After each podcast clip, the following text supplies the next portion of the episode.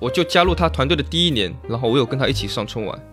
哦，那是对蛇蛇年蛇年央视春晚。你所谓的一起上，就是一起和他去准备的这一个项目是吗？嗯，我我我有我有上台，我有上哦上春晚的舞台。其实我上大学的时候，就是我已经在大三的时候，然后已经去了刘谦团队。其实也有去想过说回家做生意，因为本身家里是做生意的。那时候我就心里认定，我只想做跟魔术相关的工作，我不想做别的。有找刘谦聊，他那时候跟我说了一段话，我其实现在印象还特别特别深刻。那段话就像一个魔咒一样，就是后来有很长的一个有差不多半年时间里面吧，就他那几句话就一直环绕在我的内心。那时候他就跟我讲，人的一生其实很短暂，你活到了七八十岁，可能真的就像七八个小时那样子，所以你要去做你自己喜欢的事情。我不能回家做生意，我想继续做我的魔术。好，我要去开魔术酒吧。探寻未知，撩人开始。我是天玉，我是天宇，欢迎收听天宇 Two FM。这是一档为了开拓眼界、走出自己的局限而设立的播客。我们通过与人对谈来试图与未知的领域和知识产生互动。我们每周四更新。不知道你是否还记得，二零零九年的时候，刘谦第一次登上春晚的舞台，他把硬币变到玻璃杯中，并在国内引发了一场魔术的热潮。那仔细想想，那应该也是我能回忆得起来的最早的魔术表演。那大概四五年前，我在北京的三里屯附近发现了一栋叫永利国际的楼。那作为一栋路边不算起眼的商住两用楼，它神奇地聚集了非常多的精品酒吧。当时去过的一家非常印象深刻的店叫 Night 魔术酒吧。那正如它的名字，酒吧里的魔术师会在客人喝酒聊天的间隙出现在你的面前表演近景魔术。那酒吧的氛围和魔术的神奇产生了超强的化学反应，啊，当时我也惊叹，就是这种结合能是如此的恰到好处。那那时候的我肯定不曾想到，就是有一天我会知道这家酒吧的老板曾在刘谦的团队工作了十年，并且有一天会成为天域图 FM 的嘉宾。你好，我是魔术师孟凯栋，同时呢，我也是一个魔术酒吧的经营者。我目前在北京有三家魔术酒吧。那孟老板的三家店在大众点评上全部评分四点九，也就是无限接近五星满分。其中我刚才提到的三里屯店是当下三里屯工体酒吧好评榜第一名。如果你了解三里屯和工体对于北京的夜生活来说意味着宇宙中心，那我觉得你可以想象能在这儿做到第一名是多高的水平。那刘谦本人呢，最近也在孟老板的店里拍摄视频，这更是让孟老板的店一座难求。那在本期的节目里，我们和孟老板聊到了他在刘谦团队一直到开自己魔兽酒吧的经历。我也着重问了问我很感兴趣的，比如说一家酒吧如何经营、如何获客，甚至是在大众点评和小红书上如何推广等等。那而后我们也聊到了孟老板对酒吧和夜生活的一些观察。我个人觉得这是一次不可多得的对话，希望这些内容对你也有所帮助。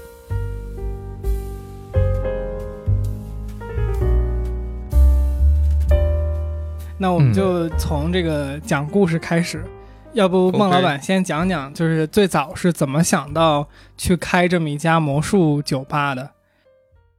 一开始我是在刘谦的团队嘛，就开魔术酒吧之前，其实我上我上大学的时候，就是我已经在大三的时候，然后已经去了刘谦团队，但是在那之前，其实，在那之前，其实我们就是同学都要陆陆续续出去实习了嘛。我反正我记得我在学校有待了一个月，在家又待了一个月，我就没有出去实习。因为我那时候我就心里认定，我只想做跟魔术相关的工作，我不想做别的。但是我其实那时候也不知道我怎么样去找跟魔术相关的工作，所以其实就在那里这样耗耗着。然后突然有一天就在微博上看到，说刘谦的团队需要招魔术助理，然后我就抱着试一试的心态，然后就把那个面试表格给他们发过去了。就没过两天吧，他们就告诉我可以过去面试了。哦，然后那时候我就自己去了上海。那是第一次见到刘谦，然后他就问了一些问题，其实有些问题还挺特别的，比如也会问你会不会喝酒，然后有没有谈恋爱，各种，然后当然也会问一些专业的问题，就是你平时演魔术，那你演哪一类的魔术？具体是你演哪些魔术？就很诚实的都回答了。回答完之后，心里其实也没底，当天就回家了。后来那就那时候就是有被选有被选中了。那时候一开始公司我们在上海，在上海跟他工作了两年，后来公司从上海搬到了北京。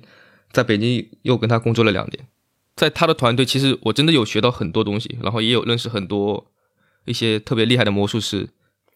但是在他那边的话，始终还是说是服务于他的。我自己其实还是没有特别多的机会去展示，嗯，去自由，因为我自己也很喜欢去表演魔术，但是其实没有太多机会。然后我就想要给自己去创造这么一个表演魔术的一个平台。那时候我就在犹豫，那我到底要不要去做这个事情？其实也有去想过说回家做生意，因为本身家里是做生意的，因为的确是面对着现实的一些问题。有找刘谦聊，他那时候跟我说了一段话，我其实现在印象还特别特别深刻。然后那段话就像一个魔咒一样，就是在他跟我说完之后，我当下那时候没感觉，后来有很长的一个有差不多半年时间里面吧，就他那几句话就一直环绕在我的内心。后来就让我，因为他那些话让我坚定了信念。好，我要去做魔术酒吧。嗯，那时候他就跟我讲，人的一生其实很短暂，你活到了七八十岁，可能真的就像七八个小时那样子。所以你要去做你自己喜欢的事情。我不能回家做生意，我想继续做我的魔术。好，我要去开魔术酒吧。嗯，对，所以说那时候就开了三里屯那个魔术酒吧。所以你大学学的是什么呀？大学其实我学的是企业管理。但那时候，其实我大学我真的其实也没有好好在学习。那时候还自己还满腔热情，创了一个魔术社团。所以你之前的魔术的，就是在加入刘谦团队的时候，听你刚才的意思，已经有一定的魔术和表演的基础了，是吗？那这个之前的学习和这个训练是在哪儿接受的呢？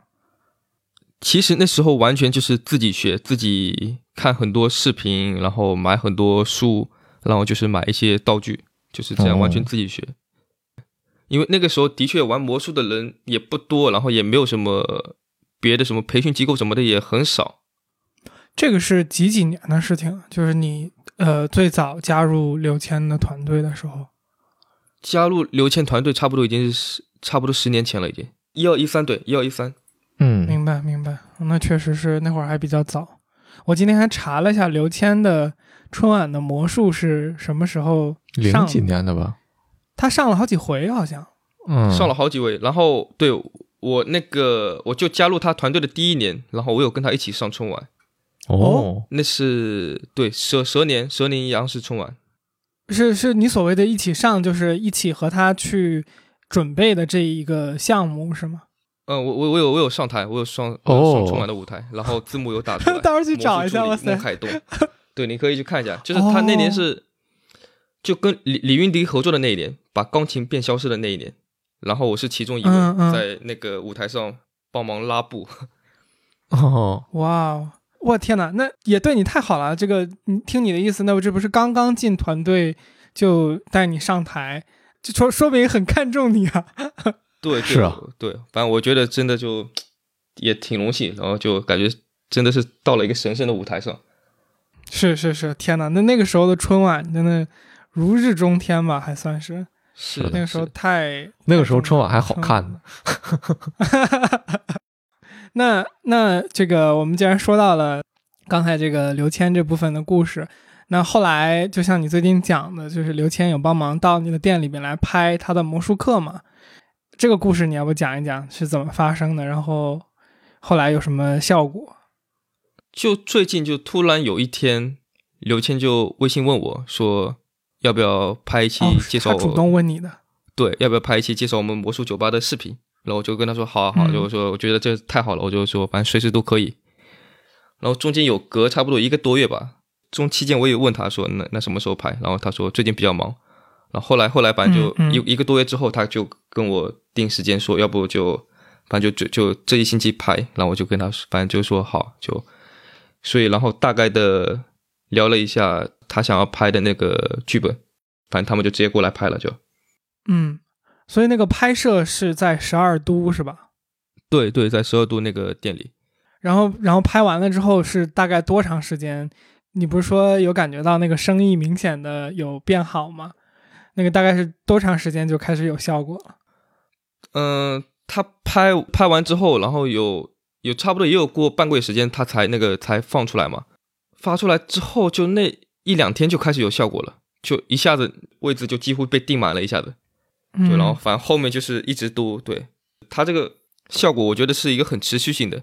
就是嗯反正最近问客人啊，也还是很多，他们会主动告诉我们，哎，是看了刘谦的视频过来的。明白。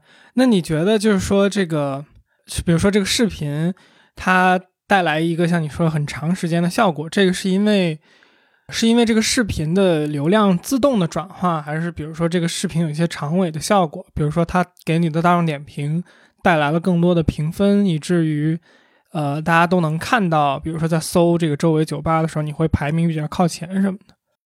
我我觉得是因为视频本身的那个浏览量高，所以说嗯有一部分人可能就是、哦看到了，可能当下就来了；有一些人可能会先把它收藏了，说哎我之后有时间会来。所以这个嗯这期间差不多有两个月了吧，就反正几乎每天每天都会有，是因为看了视频过来。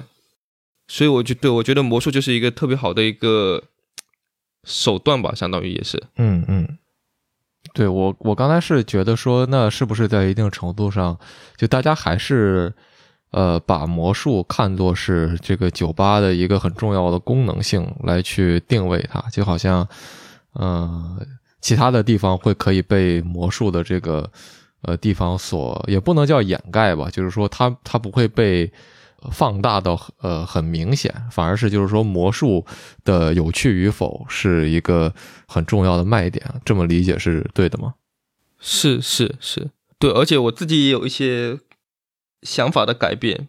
我之前可能过多的专注在魔术上，嗯。然后酒方面其实我没有过多的专注，然后但是最近几年我就开始逛很多酒吧，然后别的城市的一些酒吧我也都会去逛，一些有名的酒吧我也都会去逛，然后现在我也我觉得特别是最近一年，我会把很多心思花在酒方面，就就是会希望说调酒师可以调出就更高品质的酒，嗯。然后我觉得我们酒方面也的确在提升，然后之后也会想要去招一些更有名、更厉害的调酒师进入团队里面。嗯。那您会怎么考虑？就是说魔术和酒的这两种东西的这样的一个结合呢？我觉得本身把竞技魔术放在酒吧里面，放在一个清吧里面，它是一个特别合适、特别搭的一个形式。嗯，就是你比如在餐厅里面，你可能大家可能会比较匆忙的吃饭，吃完饭可能有要干别的什么事情，但是在酒吧大家都处于一个比较悠闲的状态，然后本身那个灯光又比较昏暗，就是又有那种气氛在，所以我觉得魔术跟酒就是特别搭。嗯，对，酒和魔术这两个元素对于一个酒吧来讲都是非常重要的嘛。那特别您也说到，就是说它对于氛围的这样的营造，所以说我比较好奇的就是说，您觉得营造这个氛围特别需要注意一些什么地方呢？因为我们知道，你不是说一个地方有酒有魔术，它就是一个好的氛围，它还是需要呃人为的去营造这个空间。就比如说，一个魔术一般在什么时候出场？就是说，不可能说我坐到位子上还没有翻菜单呢，就魔术师夸过来夸给我变一个魔术，这个肯定是我想想也觉得不可能。对，我们会有一个流程，一般就是给客就客人做完酒之后，可能差不多就五分钟左右吧，然后就魔术师会上去，会去给他们表演。呃，那这一晚上一个客人他会看到几个魔术呢？就什么时候他就知道，比如说，嗯呃，今天我就之后魔术师就不会再来了。就我们只只会给他们去演一场，哦，因为我们是近距离魔术嘛，我们相当于每一桌都是单独的去给他们表演的，都是魔术师走到前面去给他们演，然后每一桌只会演一场。有时候客人会要求看第二场什么之类的，嗯嗯，我们然后我们的方式就是说会告诉他们，如果你想要看第二场的话，我们会加一个两百的表演费。啊，对，其实这个这个也是最近最近差不多三四个月吧加的一个制度。以前的话就是有时候会客人提出说想要再看什么的，因为还是会时不时会有这样的问题。但我们因为本身我们那时候魔术是不收费的，嗯那时候就始终我们都觉得好像有个点会觉得有点别扭。嗯你说不给他看吗？又不好，那看的话又很累。感觉好像就魔对又很累。其实是是真的是这样，但后来后来就加就换成了换了这个制度。那如果你要看的话，第二场的话我们会加一个两百表演费，然后这个两百我们一般是魔术师会拿到一百，然后店里会拿到一百。就我觉得有了这个制度之后，魔术师就算去演也会很有积极积极性。那比如说在您的店里，您怎么知道说我今天要给哪个客人变什么魔术呢？这个就是说我今天的魔术师们他呃他们自己准备了就是这些魔术，无论是什么人都是这些魔术，还是说他会有一定的考虑？如果有的话，那些考虑的因素，您觉得是什么呢？嗯，会会会有考虑的因素，一方面，比如说我们会上去的时候，我们就会去问客人说：“嗯，这之前是不是有来过？”比如他没有来过，那我们可能就准备了本身可能今天准备的魔术。比如他来过了，然后我们会问他说：“你之前呢？之前看过什么魔术？”他只要告诉我们其中一个，我们可能会知，我们就会知道说，我们可能这一系列都有演过，因为我们的魔术都是一套一套的。嗯，呃，所以说我们会去给，就是反正每次来到店里的客人都会去给他们演不一样的魔术。就我们演完，一般演完也会去告告诉客人，就是每次来到这里，我们都会看到不一样的魔术。明白。一般你的店里边会安排几个魔术师啊？因为我去的那一回好像看到了两三个，但我也不确定，因为毕竟就是变魔术的就只有一个，所以我也不确定是就是那那些就是调酒的人，他他会不会突然变个魔术？哦，其实他们不会，就是我们 术业有专攻，调酒师调酒师，魔术魔术师。对，像十二度的话，一般会有两个，然后另外两个店的话，一般就每天都会一个。嗯，两个一个。所以为什么十二度叫十二度，不叫这个？像你之前两家店不都叫 Night 吗？魔术酒吧。对，为什么第三家突然不把这个品牌延续了呢？因为其实十二度是我老家村庄的名字。哦哦。对我我我老家在浙江绍兴，浙江绍兴诸暨，然后下面有个村庄叫十二都村，哦，然后我就开了那两个店之后，我就越来越觉得我老家这个村庄的名字其实挺酷的，嗯，所以后来我就决定说，哎，那那我第三个店就就叫十二都吧，嗯，是还挺酷的。我其实本来问你这个问题之前有个猜测哎，我还以为是因为你想把一些就是比如说中国的。呃，所谓戏法的元素融合到这个店里边来，才会起这个名字。因为看刘谦的那个视频的时候，有说你十二都的店里面有一个那个宫廷戏法的那个传人，然后我还以为是因为这个，所以和这个十二都联系到一起去起了这么个名字。其实就是单纯的觉得家乡这个名字酷，就取了这个名字。确确实挺酷的。对，所以后面也想着说开别的店了，然后都想叫十二都。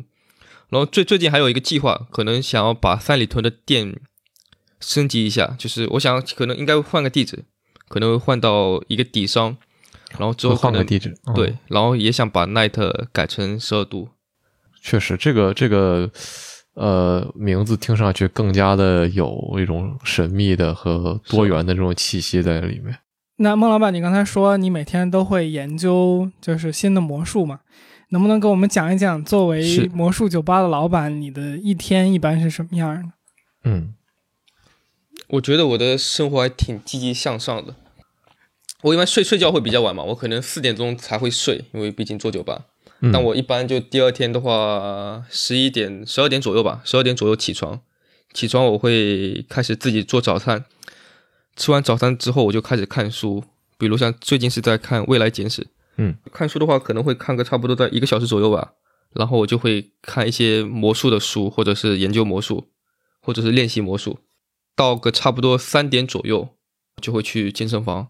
健身房一般就练八十分钟，练完回来之后就开始做做我的晚餐，健身餐，做好两顿，然后在家里吃一顿，然后另外一顿会带去酒吧。嗯，然后然后在在这个之前我还会。我觉得对我来说很重要的一个事情，一般在吃完饭之后，我会在家里就稍微睡一下，眯一下，眯十二分钟。我觉得这个是我这这一年来的一个特别大的一个改善。嗯，就我发现，在你累在你累之前，你可能去眯个这个十多分钟，真的我会会让我晚上一晚上都会很精神。其实我我以前在以前差不多以前做酒吧的四年里面，其实一直会有一个困问题困扰着我，就会我时不时会有点没状态，有时候就会犯困。就是其实魔术表演魔术跟状态真的很有关系，我自己状态一差，就是给观众的感觉就真的会差差挺多的。嗯，但是我这一年一年来以来，就是我每次我觉得我在表演魔术的时候都很精神，我能感受到观众就是对于我表演的那个魔术，他也会觉得更神奇。但是我如果是一个没有精神的状态去表演，一方面观众可能他的配合程度都会变得变低。嗯。然后后面的时间就是差不多，反正七点多到酒吧，然后这个差不多到个一点多吧，这个时间都就是会在酒吧演魔术这样子。嗯，OK，你一般在酒吧都会负责什么东西呢？就是你作为老板，就是演魔术吗？其他东西都是管理的时候解决？嗯，对，一方面对我是作为魔术师演魔术，另外一方面作为老板，我会去关注各种细节。就是如果有哪些地方做的不好，员工哪些地方做不好，我会直接去告诉他们应该怎么做。我会告诉他们为什么要这么做，因为我们可能是一个有品质的一个店，所以你应该要这么做。我会去告诉他们原因。我如果看到哪些点不好，我会去跟他们说。明白。很多时候我会从客人的角度出发去考虑，说让他们觉得我们这么做是很专业的。嗯。那我比较好奇，就是刚才您讲到您自己的这个生活的这样一天的状态啊，然后其中很大一部分其实还是跟魔术相关的。然后，但是我们之前跟您预聊的时候，这个包括之前有一篇那个采访，一九年的时候嘛，您就说到，呃，比起呃酒吧老板更像是一个魔术师。然后，但是我们知道，就是说之前您又说现在的这个心态可能有些转变。这么问可以吗？就是说，您觉得自己和一个专业的魔术师现在的区别是什么呢？就从一个魔术魔术师的角度，您还是一个专业的魔术师，然后但是您只是比他们多拥有了三间酒吧，还是说有什么更大的区别呢？在魔术方面，嗯，我觉得一对一方面是一个专业的魔术师，另外一方面可能也相当于是一个酒吧的经营者，然后懂得了更多怎么样去经营好一个魔术酒吧这么一个理念吧。我理解，就是我刚刚想说，感觉就是你逐渐把把这个生意这件事情做好当做了一个方向和目标。然后之前你觉得把这件事情做好的重点是，呃，作为一个魔术师，你要在自己的酒吧里把魔术变好。但你现在发现，就是说，呃，这个只靠魔术这件事情是呃不够的。然后，并且就是说。其实，呃，比如说魔术这一点，你优化到一个点之后，你再去把它做得更好，这个投入产出比也相对来说会很低嘛。这个时候，你酒那一边的，就是比如说不足，可能就会体现出来。然后你现在觉得就是说，嗯，理解理解。嗯，对，我觉得现在就是可，就是应该是考虑的更全面了吧。是的，是的，我我自己做生意的一个感觉也是类似的。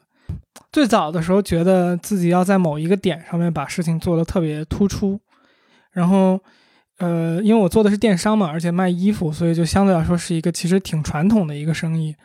然后做越做到最近，当然我觉得可能我们就包括你也是，我觉得我们再往前做，可能还是有下一个程度的对这件事情的认知。这个东西可能也是是它像一个曲线一下，一会儿上一会儿下的。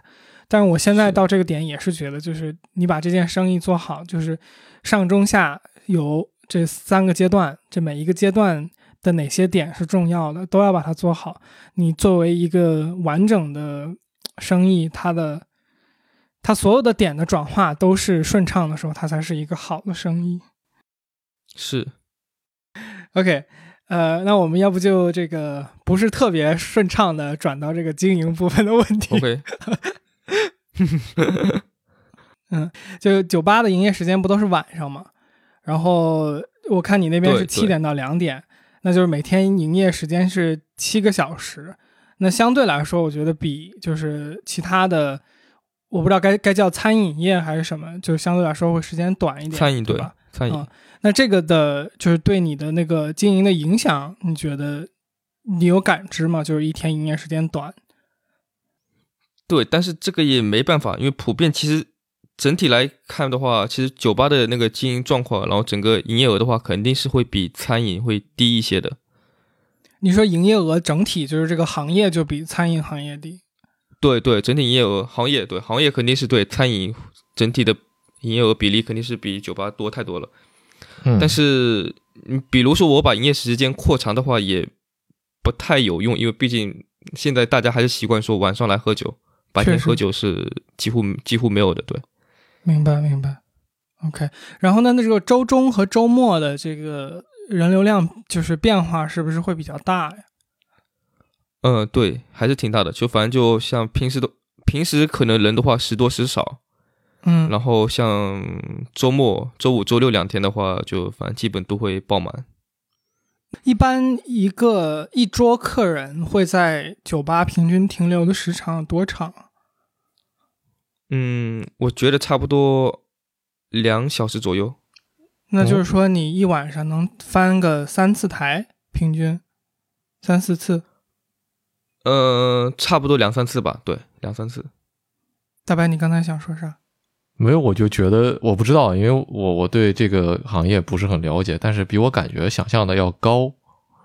就我以为很多人在酒吧就是一待就好几个小时那种感觉。嗯嗯，对，其实其实对我觉得和好几个小时都很多，大概三四个小时、四五个小时，其实多还挺多的，有的。嗯，感觉去清吧还是还是要那个氛围吧。感觉就不是不是说为了喝醉去的，对对对，在清吧对不是为了喝酒来的，一般可能就是聊聊天什么的。嗯嗯，就就但还是会有一些，难免会有一些喝多的。一般这种比例会会很多吗？就是说，比如说一天平均都会有那么一两个，还是说一周才会有那么？没有哎，我。对，我也觉得特别奇怪啊！以前其实，以前我开始我以前我在三里屯店的时候，反正时不时会有，嗯，但最近我在十二度，其实十二度人也挺多的，但是这差不多两三个月里面，好像我还没几乎没碰到过，最近反而少了，不知道为什么？怎么听着你还有点失望？也不是，就是以前这个是时不时会有，你说一星期可能就会有一个喝多的吧，嗯，但最近对，都几乎都没有，我还觉得挺奇怪的，你这么说。这个我们可以一会儿再聊。这个说不定也是，就大家对于夜生活这个习惯的一点变化。好好的，待会儿我可以跟你们说，对，有几个喝多的，就是 挺一些让我记忆难忘的。待会儿我可以跟你们说。好好好，没问题。那这个说说回这个就是生意的经营的部分，就刚刚我也有提到嘛，就是我我比较感兴趣的就是。呃，第一个就是你最早的这个获客渠道是从哪里来的？就你，你不是讲说你当时从刘谦的团队出来，然后开了这家在三里屯那儿，就应该是永利国际的那一家，对吧？第一家 Night。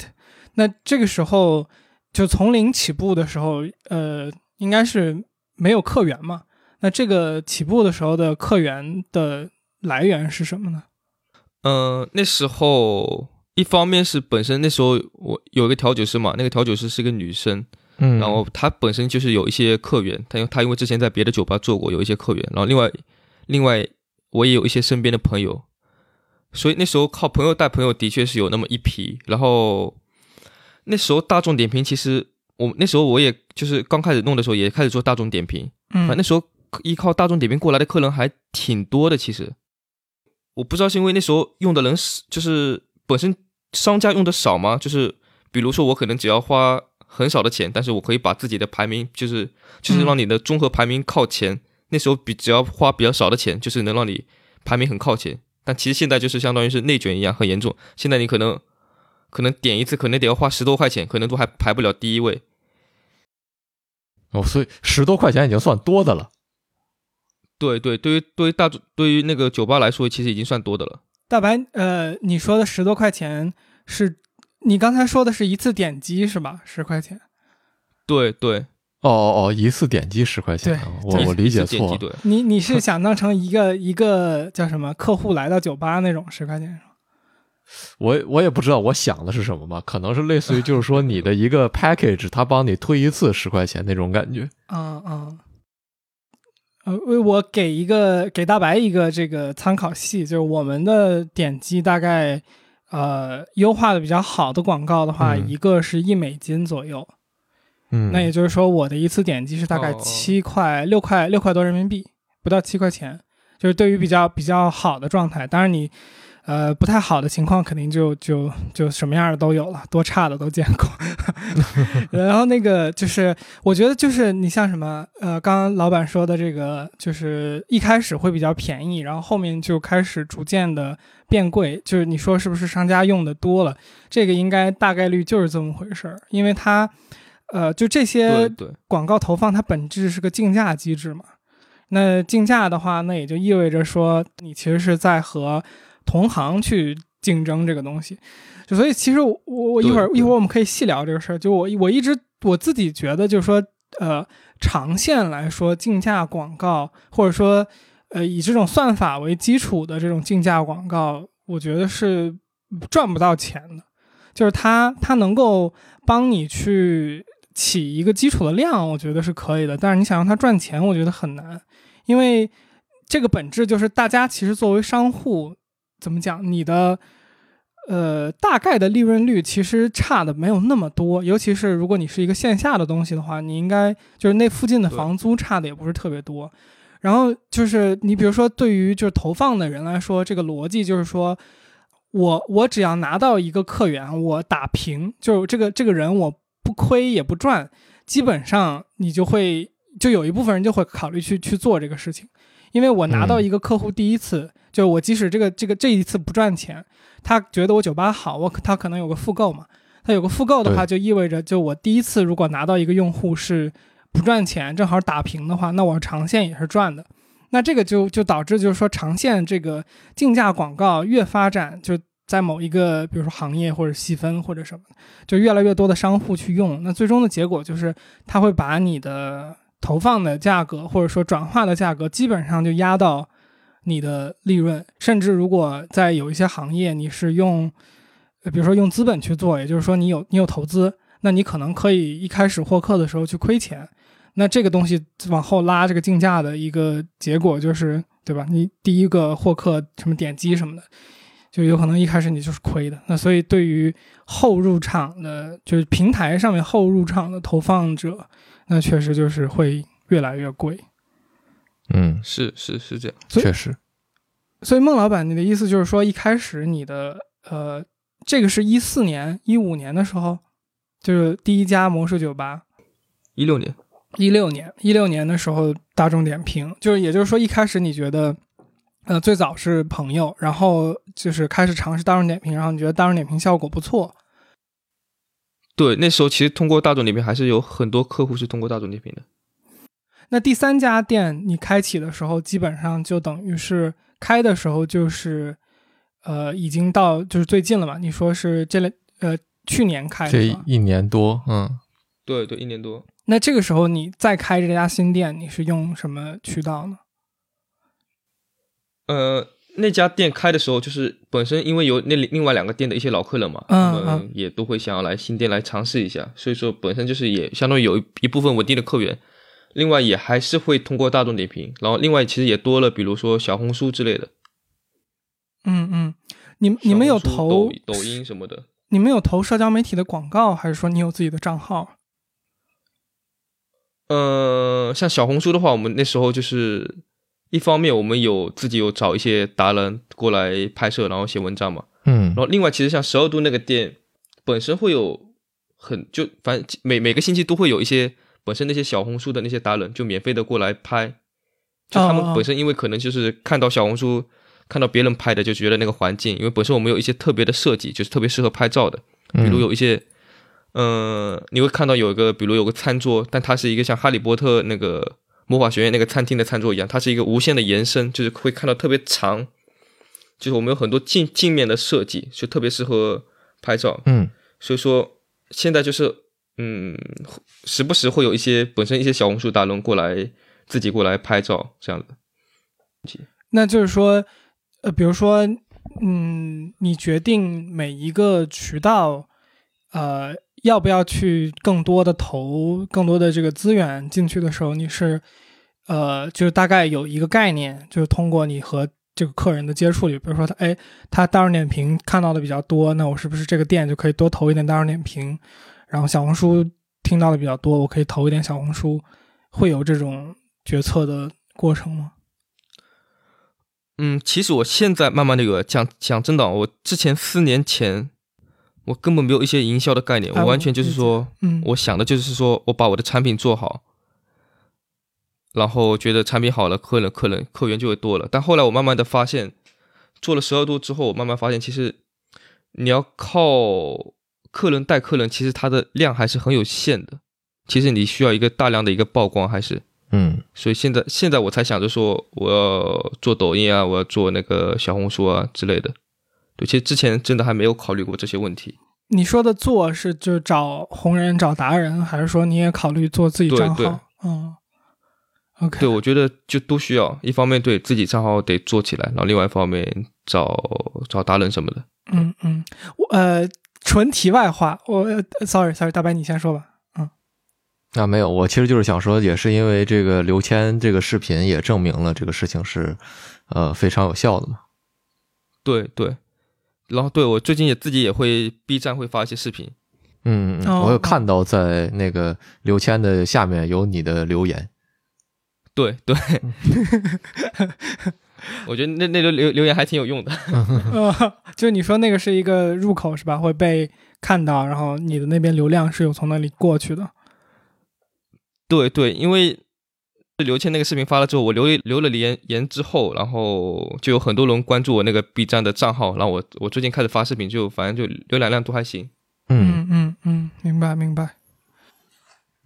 呃，我我想多问一句，就是这个大众点评的事儿，就是呃，你你说你现在还是就是一部分会使用大众点评作为获客的这个渠道，那大众点评的这个获客，因为我觉得点评现在已经发展的比较就是呃复杂了，或者说它已经发展的比较全面了，就是它既有就是通过搜索的这种搜索引擎类型的。呃，类似于搜索广告，然后也有，就是我看它现在也有类似于社交属性吧，就是你可以有红人或者说大 V 在发一些就是纯的，呃，这种呃推文，然后我估计这个评论和评分也是你要经营的一部分，就是它会影响你的转化率嘛。那这些东西你是怎么，就是你是所有东西都在做，对吧？因为毕竟你的评分那么高，呃。所以我觉得你肯定有关注这个事儿。我我觉得像我三个酒吧评分高，主要的一个点是因为魔术，嗯，就是因为通，呃，我觉得魔魔术它是一个特别好的一个桥梁，特别好的一个媒介，就是你可以一下子跟客人拉近距离。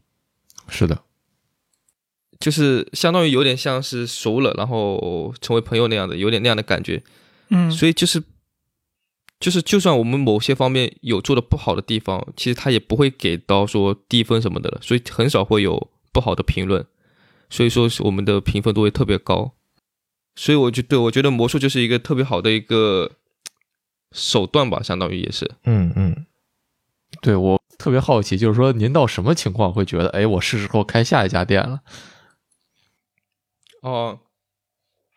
其实我那时候先开了三里屯那一家嘛，啊对，然后我那时候那时候三里屯那家开了有两两两年多，快三年的时候，我就觉得装修其实有点旧了，然后我就想说，我想重新装修一下，然后我就，但想着想着，后来我发现，就我会把各种重新装修的好处列出来和坏处列出来，嗯，就那时候也想到了说，那我要不要再开一家？后来我列出来之后，会发现就是重新再就是再开一家。各种好处就是会比那个重新装修要多很多，因为重新装修的话，你可能那个地地方本身就要要停，可能差不多两三个月，然后就本身就是损失各种方方面面，然后就都算都清清楚楚，我就算了一笔嘛，算了一笔这个账，然后就发现，哎，开再开一家店会更有优势，然后后来就开了那个第二家。那这里的优势，比如是什么呢？呃，比如。就一方面是那个装修的那个时间，那可能三个月，那我可能就是这三个月我可能变成零收入了。然后如果再开一家的话，那我第一家店我还是可以再继续营业。然后另外就是本身那个重新装修的钱跟那个你重新再开一家店店的钱，然后会有差别，但其实差别也不会特别大。哦，所以这个还不是那个十二都，这个是第二家。对，十二都是孟老板第三家店吧？嗯，对，十二都是去去年第三家。那时候，其实十二都我另外还会还有一个合伙人，嗯，然后那时候是他找的我，然后然后就我们一起去看的地址，然后我就的确有看中那块地方，因为那个十二都它其实相当于算是在其中一个门，它是对着商场的，然后那个那个商场的底下就有其实有那个海底捞的智慧餐厅。然后有电影院，有 KTV，什么各种就设施都特别完善，然后人流量很大，然后我就选中了那块地方，所以开了那个十二都。那呃，我们就接着往下面聊吧。就是刚才也说嘛，就是呃，这么多年来，孟老板作为一个魔术师和呃酒吧老板，心态都会有转变。那就是说，您觉得您在经营这些酒吧的时候，有没有看到说客人？有什么有意思的变化吗？听故事了，听故事了。呃，我我觉得变化，我觉得最大的变化是，像比如刚开始开的前面两两年吧，嗯，你比如不会不会有什么零零后的客人过来是吧？那现在零零后已经占的比例已经越来越高了，可能已经，我觉得有差不多占百分之四十左右了都。对，我觉得年年龄段的变化，这这个是对。对，我觉得是最大的一个变变化。嗯，对。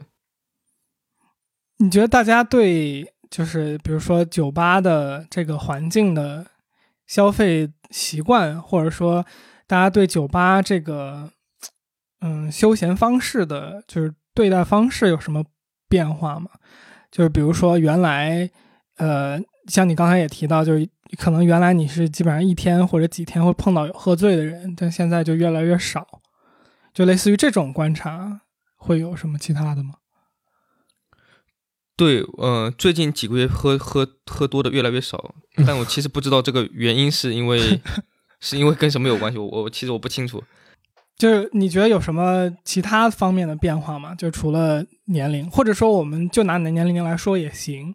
就是比如说，你觉得零零后和九，我不知道这这我不是在产，就是说这个建立任何对立啊，我只是单 纯的好奇，就是你比如说零零后和九零后和不知道八零后，大家对喝酒的习惯有什么不一样吗？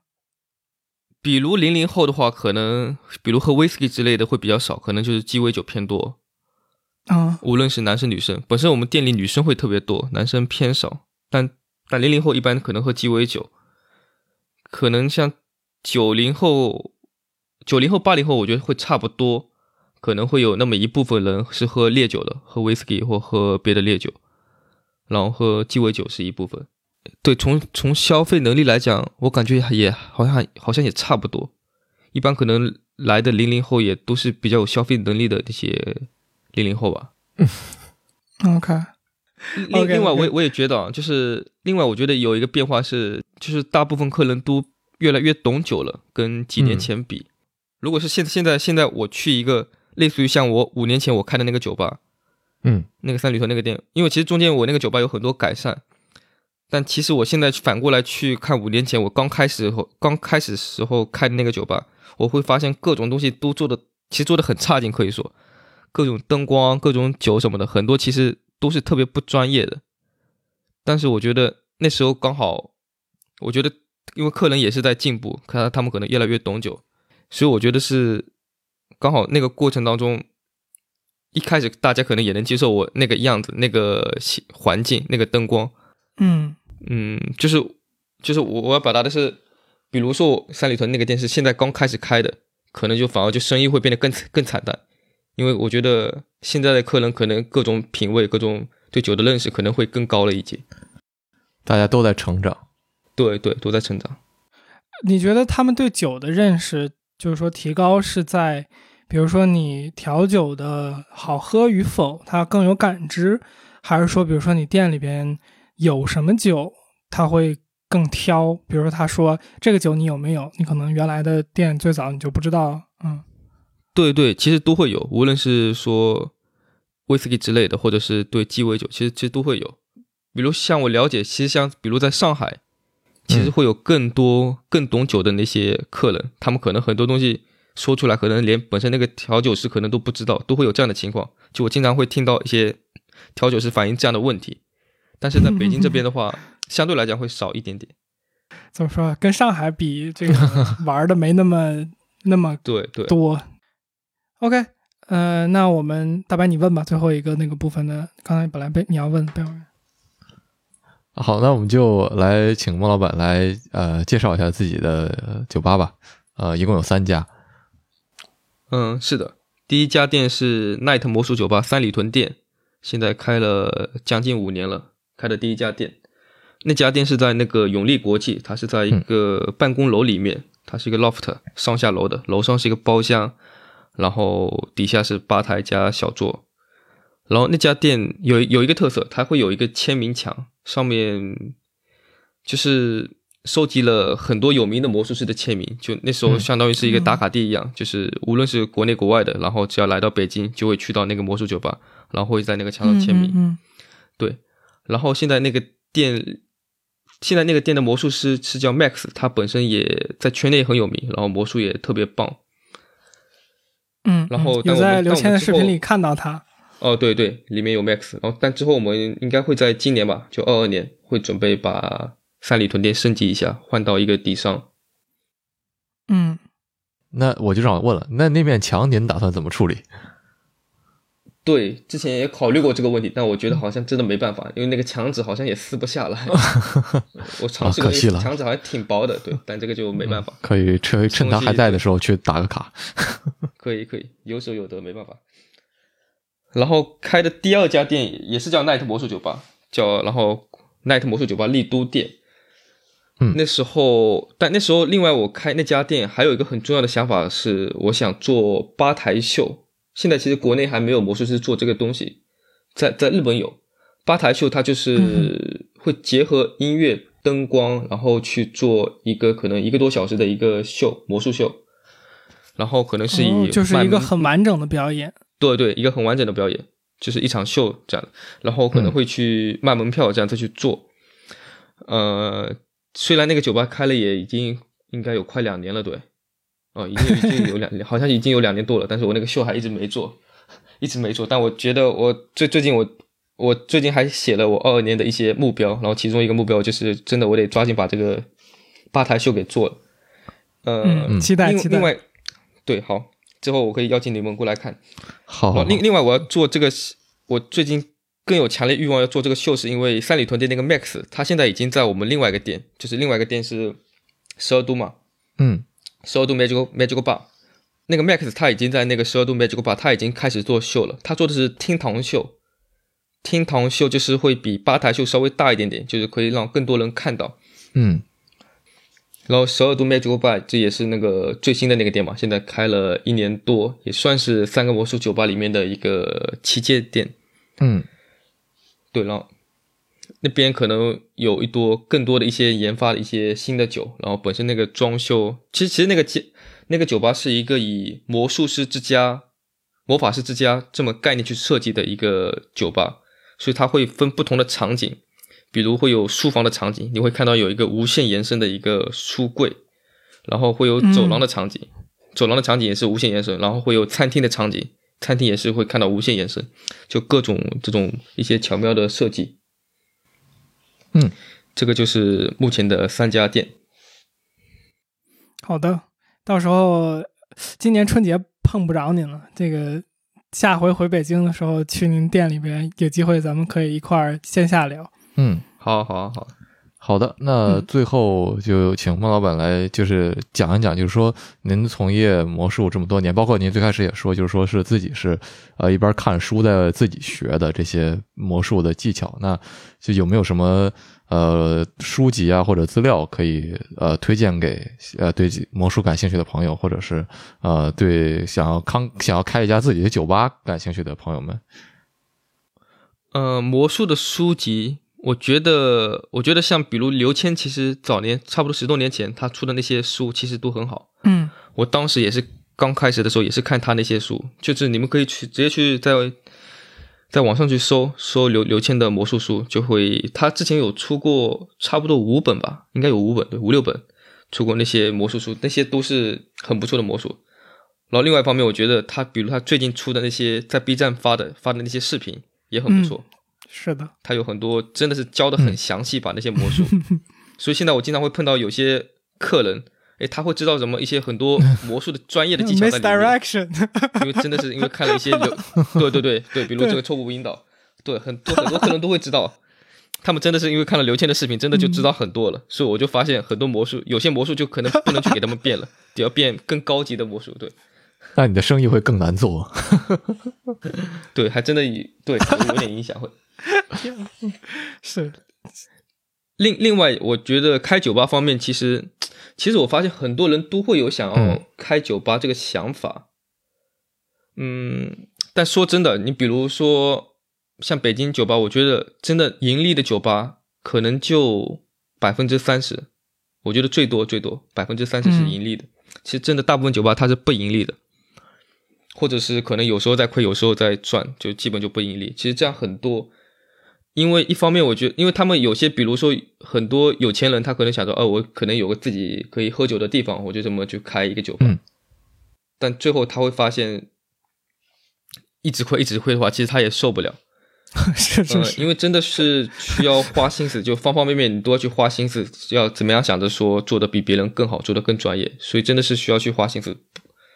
然后另外一方面，有些人他可能想要去开酒吧，他可能一开始会算一下，哎。我前期投入的钱可能就几十万，可能他觉得他能接受，他可能就开了，但是他没有考虑到说我后期我每个月都得添亏，每个月都在亏钱，每个月都得再砸钱进去，他后来就也进行进行不下去了。所以说，其实一方面你得考虑是前期的一个成本，一另外一方面你可能得有一个可能有个一年两年的这么一个预算，嗯，在里面。对，我觉得这里我。补充一小点，就我觉得很多想做，不管是什么，呃，酒吧也好，咖啡厅也好，或者是任何就是生意吧，总体来说，我觉得大部分人最早的一个很明显的误区就是，他只考虑到这事儿很轻松，这不是轻松的问题。我觉得很多人现在已经过了就是认为这事儿轻松的阶段了，就是他会觉得，呃，我我只要把这个产品做出来，我就。第一阶段就 OK 了，或者说，比如说我有我有三十万，随便举个例子，他可能觉得这三十万我投在把这个产品做出来，或者是像线下店的话，我把这个店开起来就 OK 了。